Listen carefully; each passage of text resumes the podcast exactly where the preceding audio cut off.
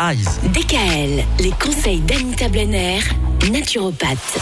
Et c'est parti pour une nouvelle semaine, Anita. On va s'intéresser cette semaine aux antibiotiques. Oui, mais pas n'importe quels antibiotiques, parce qu'on sait bien que lorsqu'un médecin nous prescrit un antibiotique, c'est qu'on est malade, sauf qu'un antibiotique, c'est pas forcément bon pour la santé. Heureusement, il y a des antibiotiques naturels. Voilà, alors on va chaque jour détailler une autre pathologie.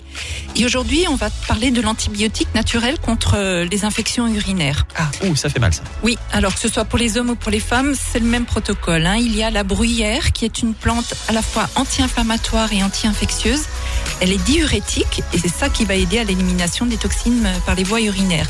Il y a également la busserole qui joue un rôle protecteur de la paroi de la vessie et bien évidemment la canneberge ou le cranberry si vous préférez, qui est un fruit euh, très riche en vitamine C. Elle a une substance qui empêcherait les bactéries de s'accrocher aux parois urinaires. Alors une synergie de ces trois plantes est surtout à utiliser dès le début des symptômes, dès qu'on sent que ça commence à brûler euh, lors de la miction ou après un traitement antibiotique. Et il faut le faire environ un mois minimum car 35% euh, des cystites sont récidivantes. Hein. Alors après que le médecin vous ait prescrit le traitement antibiotique, moi je prends souvent la relève euh, avec ce traitement-là qui va durer euh, un à deux mois. Et de façon générale, là on va plus parler des infections urinaires, mais l'antibiotique numéro un qui est naturel, c'est l'ail.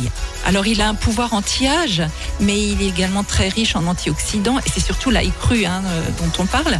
Mais il est utilisé depuis les temps euh, immémoriaux, surtout au, cours des bronchites. Et puis pour combattre la mauvaise haleine, on pense à, mâcher du, persil. Voilà, mais vous avez bien ah, retenu. On retient les leçons. Hein. Voilà, tout à fait. Alors pour en revenir à l'ail, il faut quand même savoir que il est très efficace contre l'hélicobacter pylori, qui est la bactérie souvent présente dans l'estomac en cas d'ulcère. Et l'ail permet de réduire d'environ 50% les cancers de l'estomac chez les personnes qui sont euh, à risque.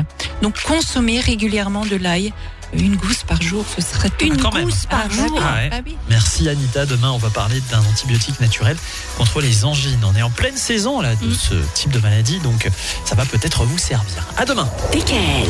Retrouvez l'ensemble des conseils de DKL sur notre site internet et l'ensemble des plateformes de podcast.